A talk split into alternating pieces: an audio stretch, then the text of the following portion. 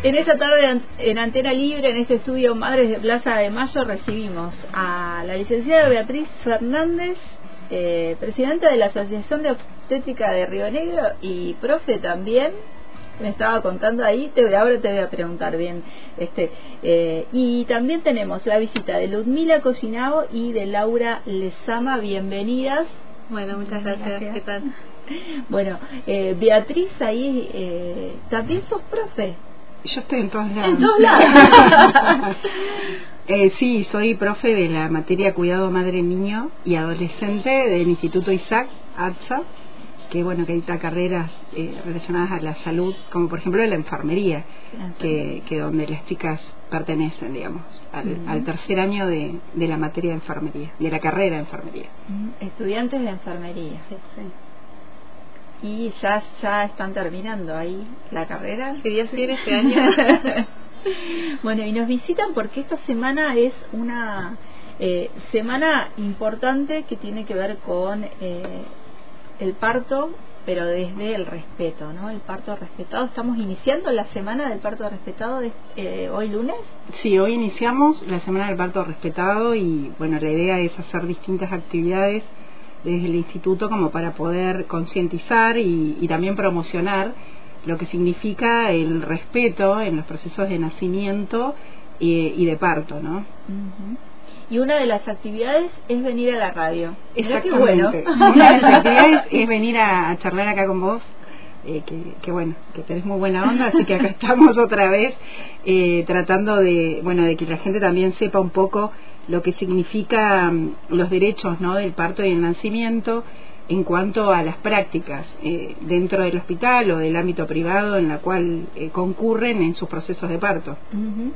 El parto respetado es el derecho a quien eh, está llevando adelante un embarazo de elegir cómo quiere parir ¿Podemos decirlo así, fácil? Sí, sí, sí, podemos decirlo así. También podemos decir que es un proceso, eh, digamos, es el derecho que tiene toda persona con capacidad de gestar a poder eh, vivir su proceso de parto de manera respetuosa, empática y que se respeten, como vos dijiste, eh, su manera de parir, al estar acompañada, al poder recibir la información necesaria para poder decidir sobre, sobre ese proceso de parto. Las chicas eh, las veo que, trajeron ahí este eh, a machete para para decir eh, nos quieren contar cómo bueno qué significa esta semana por qué el parto respetado qué qué significa desde la práctica también respetuosa quién va a empezar no que nosotros como enfermeros siempre tenemos que tener un trato respetuoso hacia el gestante eh, cuando brindamos los cuidados de enfermería, siempre presentándolo desde el respeto, la cordialidad, sí, eh, también preguntándole eh, cómo quiere que se lo llame también, siempre de forma respetuosa y generar una confianza entre el gestante y el enfermero enfermera digamos. tan tan importante en ese momento no en ese momento en que está todo eh, no sé, eh, necesitas es, esa voz que además de decirte qué es lo que podés hacer. Claro, porque la, la persona gestante tiene que sentirse acompañada, acompañada, eh, tiene que estar en un ambiente cálido, seguro, para poder llevar su trabajo de parto y su parto lo más armonioso posible. Y hoy, hoy en día no muchos médicos, médicas eh, llevan este parto respetado. Por eso nosotros estamos acá para hablar o visibilizar esto eh, de las prácticas enfermeras que sean las adecuadas y que cumplan con este parto respetado y humanizado. Me decía Beatriz algo eh, fuera de aire y, importante, porque eh, está buenísimo ir cambiando las realidades desde lo pequeño, ¿no? Desde estas pequeñas cotidianidades que, que ojalá se vuelvan costumbre y ahí vamos a ir transformando esto. Eh, la ley de parto respetado está, pero muchas veces cuesta no se cumple. Claro nosotros podemos llegar a ser qué sé yo lo que egresamos este año la nueva camada de tratar de cambiar eso digamos. Siempre, porque podemos tener compañeros que nos pueden decir que no, que eso no se hace porque lleva tiempo, pero nosotros tenemos nuestro pensamiento crítico que lo podemos aplicar y explicarles por qué es eh, fundamental hacerlo. Sí, yo quería agregar algo ahí, viste que era lo que te estaba diciendo fuera del aire, que tenía que ver con los procesos y los cambios de paradigma, ¿no? Porque si bien la ley es del 2004, eh, o sea, hace un rato largo que está, es difícil eh, llevarla adelante, porque obviamente que requiere una política y una gestión del Estado, específicamente una regulación de que esto se lleve adelante. Sabemos que las violencias que existen eh, en realidad están invisibilizadas dentro de lo que es la salud sexual y reproductiva de, las personas.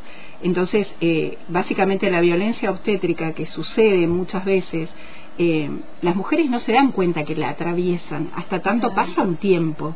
Por ejemplo, una violencia que no es necesariamente tan notoria como una cuestión verbal o física, como lo es el convencimiento de alguien a operarse, a hacerse una cesárea, ¿no? Y lo que significa lesionar el cuerpo, el territorio de esa persona.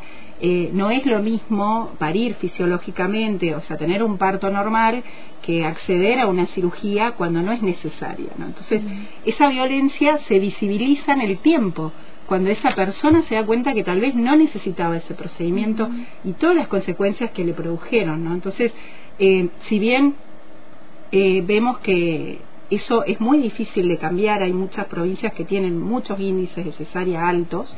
Río Negro también. Eh, ya te digo, necesita una política específica de salud, pero yo creo, como dijiste recién, que hay cuestiones que son eh, desde abajo también, ¿no?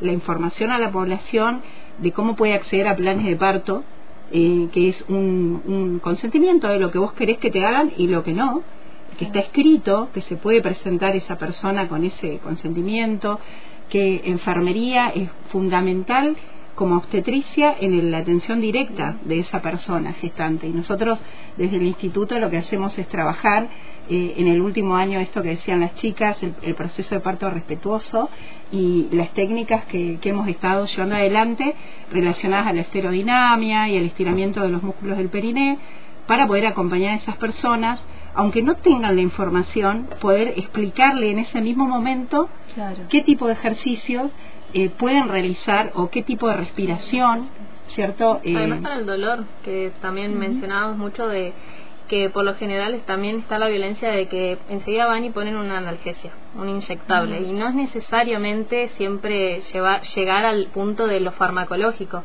porque como dijo la profe, hay muchas técnicas de relajación, hay podemos nosotros los enfermeros tenemos que indicarle cómo es las posturas más adecuadas para que puedan acelerar también ese proceso de parto y además disminuir el dolor.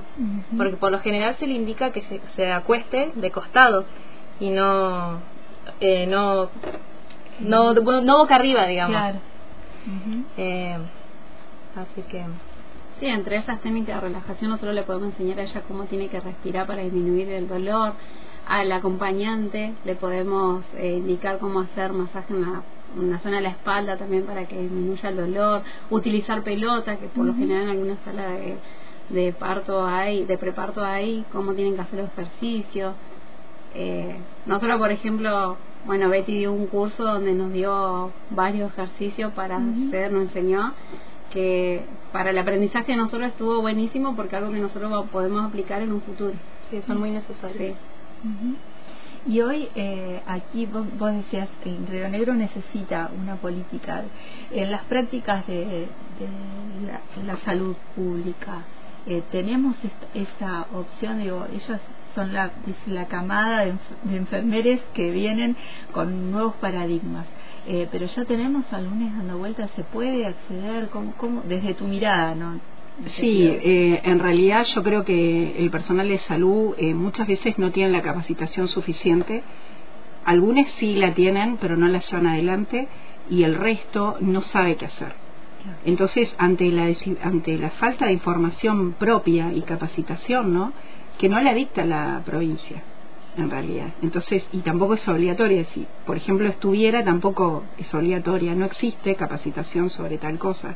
Hace poco se dictó, por ejemplo, en Neuquén, que es muy superador a Río Negro, lo tengo que decir, aunque no me guste, pero por ejemplo de posiciones libres para, para parir y la vino a dictar un matrón eh, chileno em, con digamos con unas técnicas muy muy buenas que no llevan nada de tecnología no son ninguna cosa loca y que necesita una inversión millonaria y esa toda esa eh, práctica se llevó adelante para la APS de Neuquén para esos trabajadores entonces yo creo que muchas veces las violencias se llevan adelante por la falta de formación y la falta de capacitación ¿no? de cada uno también ¿no? de, poder interesarse y darse cuenta. Y creo que lo que hablamos con las chicas siempre es y que nos pudimos poner la otra vez en el lugar del otro en cómo eh, el dolor no en cómo el dolor se vive de diferentes maneras es muy subjetivo y cómo si nosotros empatizamos y nos ponemos en ese lugar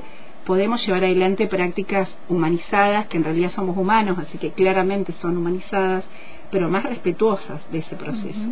Y que esa persona cuando, eh, no solamente en el parto, sino posteriormente en el porterio, su experiencia sea positiva y no la, como yo te decía, la persiga por el resto de su vida, o sea, que sea traumática, que, lleve a una depresión. Enfermería es una persona muy importante entre los planteles y es lo que no, por ahí no, ellos no toman ese lugar. Eh, es lo que yo veo, ¿no? eh, que lo toman hasta un cierto punto y tal vez eh, algunas veces eh, no lo toman porque piensan que no les corresponde o porque tal vez no tienen la técnica adecuada y no saben cómo porque yo te puedo decir respirar pero no sé cómo decirte que lo hagas porque yo tampoco lo sé o qué ejercicio te puedo recomendar si yo tampoco lo sé. Entonces eh, creo que ese cambio se tiene que producir desde la universidad. Yo cuando estudié en La Plata a mí no me hablaron de esto. Sí, nadie me habló de esto. Eh, y cuando llegué a, un lugar donde empecé a trabajar, me encontré con una camilla y una paciente que se ataba las piernas. Y no lo podía creer, pero esa es la realidad, ¿no? Entonces, eh, ¿cómo de pronto con lo poco que tenemos decimos, no, esto no lo voy a hacer? Eh, sentate, eh, parate, hagamos otra posición, eh, digamos, no, no quedarse en esta comodidad eh, de que al profesional o en el caso de enfermería y demás nos conviene que sea más rápido, nos conviene que, se termine el proceso de parto, ¿cierto? Cuando hablamos de parto eh, respetado, de prácticas respetuosas, hablamos no solo del momento en que va a parir, sino también del después, ¿no? Además que es un momento único también y súper importante el parto y nosotros tenemos que estar, como decía Betty, tenemos que estar capacitados para brindarle toda la información necesaria, además de la lactancia materna, qué, le, qué puede ocurrir con eso, porque además el, el bebé tiene que poder eh, pegarse bien al pecho, hay que vigilar que la técnica sea la correcta, también tenemos que eh, indicarle que se puede realizar masajes para que no se, no se tapen los conductos y se produzca una mastitis, porque además eso le va a generar mucho dolor. Claro y el antes también eh, está en el parto, eh, digo, el momento del parto respetado antes, durante y después. Claro, es, eh, claro, porque la 25929 te habla de todo, ¿no? En realidad del, del, del, proceso de parto, de la internación, del antes, de recibir la información antes de, internarte o de ir a, a, al, al, a la sala de internación, sino también eh, posteriormente, como dice acá este, luz eh, relacionada a la lactancia materna y también a la anticoncepción, ¿no? O sea, relacionado al, a los métodos anticonceptivos que vos podés brindarle, o sea, todo tiene que ver con la información, para que todo esa, ese proceso reproductivo y de sexualidad sea positivo y con toda la información correcta, o sea, es como, es todo un camino. Y además eh, no solo está regulado por esta, la 25929, sino también por la ley Mil Días, que se sancionó el mismo día que la ley de interrupción voluntaria y que también habla de los procesos de parto, de crianza, hasta los tres años, digamos, es bastante amplio esto ahora.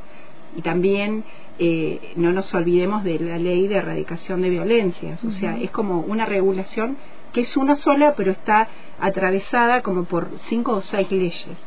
Por lo tanto, es importante que la comunidad sepa que si no se respetan, eh, digamos, eh, su decisión al momento de parir, de las posiciones, como dicen las chicas, de la información, eh, todos los procedimientos tienen que tener un consentimiento. por eso es recomendable llevar un plan de parto para llevar más o menos lo que vos querés que pase en tu proceso de parto, porque vos sos la protagonista, ¿cierto? Eso es lo que hay que hacer ahora, ¿no? Informar a la comunidad de que ellos pueden elegir cómo parir y que pueden llevar, porque muchas veces no saben que pueden llevar ellos su plan de parto y que como ellos quieren lo pueden hacer. O sea, hay gente que no lo sabe, porque falta información, digamos, la, las gestantes no están bien informadas. De que pueden llevar, eh, eso tiene que llevarlo escrito eh, o lo digamos, lo puedes llevar antes ahí. Escrito. Sí. vos, digamos, es un formato común donde vos podés indicar que no querés recibir, por ejemplo, fármacos si no son necesarios, en este caso la oxitocina, que no querés recibir una episiotomía, que es el corte que se hace para ampliar las partes blandas de la vagina que no querés eh, que se te retire a tu niña ah, si no es necesario, porque digamos se fomenta lo que es el COPAP, que es el contacto piel a piel, que dura más o menos una hora. Entonces, eh, todo eso. Además que eh, eso va a tener cierto beneficio para el gestante, digamos, tener ese contacto piel a piel con el bebé y, digamos, para el, recién nacido también. COPAP que se da siempre y cuando el niño, el recién nacido, esté en óptimas condiciones.